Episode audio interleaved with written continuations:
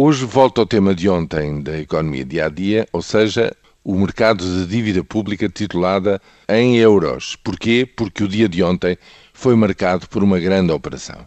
A operação da Irlanda. A Irlanda voltou aos mercados de longo prazo e colocou dívida a 10 anos, 3.750 milhões de euros, com o juros estupendo de 13,5% e com uma procura quase quatro vezes superior a esse valor que acabou por ser realizado.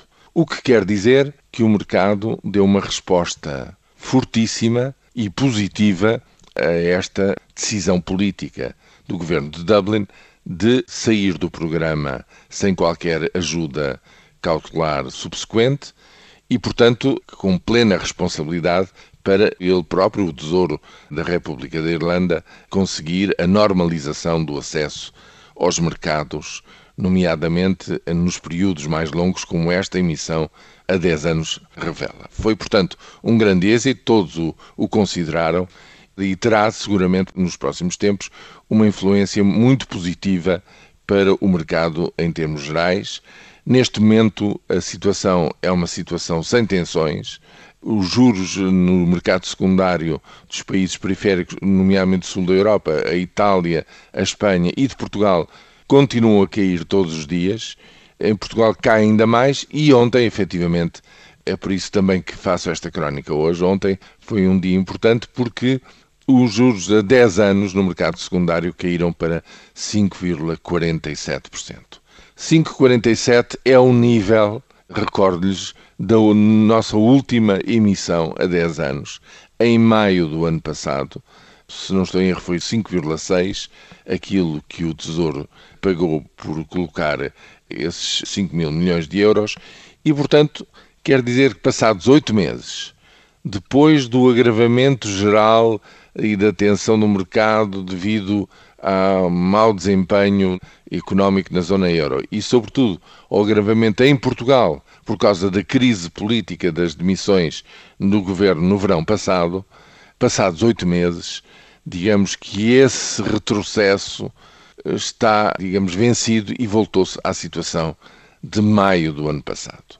Isto é, voltou-se a uma situação em que é, no fundo, possível voltar a testar o acesso aos mercados com uma nova emissão a 10 anos. A gente diz que essa emissão está iminente, veremos quando ela se concretizar, mas para já estão reunidas as mesmas condições e seria importante, e é seguramente incontornável, que essa emissão se dê, porque, por sua vez, isso é um elemento para a análise global que vai ser feita nas avaliações finais do Programa de Assistência Económica e Financeira à República Portuguesa e para o fecho desse mesmo programa.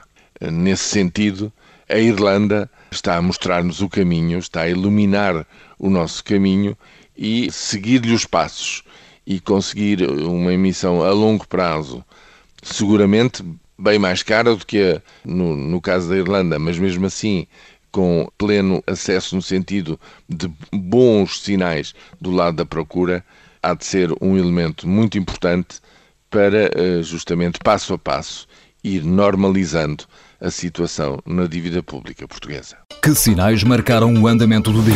Porque é que Barroselas está no mapa? É o metal, senhores. É o metal. Que decidiram os ministros que não mandam? O país é que tem constitucional? Sim, o governo, toda a gente tem constitucional. Vem aí um aumento de impostos? Com certeza, acho que vem. É a única coisa que é constitucional. É, sim, certo. Aumentar impostos é inequivocamente constitucional. Mas também é a única coisa que o governo sabe fazer. Hum? Que novas experiências saíram do tubo de ensaio? Desta vez foram 13-0. Até o busto da República votou contra. Foi um gangbang do Tribunal Constitucional no governo. Os programas da TSF estão disponíveis em podcast logo após a transmissão. Hum? Para escutar o que quer, quando e quantas vezes quiser. Está aqui uma boa notícia. Subscrição gratuita em tsf.pt/podcast. Tudo o que se passa, passa na TSF.